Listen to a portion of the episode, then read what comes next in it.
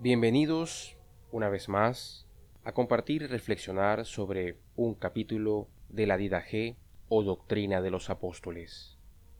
Hoy, el capítulo octavo.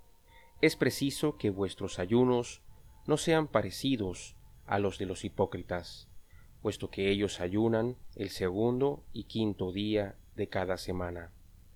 En cambio, vosotros ayunaréis el día cuatro y la víspera del sábado. No hagáis tampoco oración como los hipócritas, sino como el Señor lo ha mandado en su Evangelio. Vosotros oraréis así. Padre nuestro, que estás en el cielo, santificado sea tu nombre. Venga tu reino. Hágase tu voluntad en la tierra como en el cielo. Danos hoy nuestro pan cotidiano. Perdónanos nuestra deuda como nosotros perdonamos a nuestros deudores.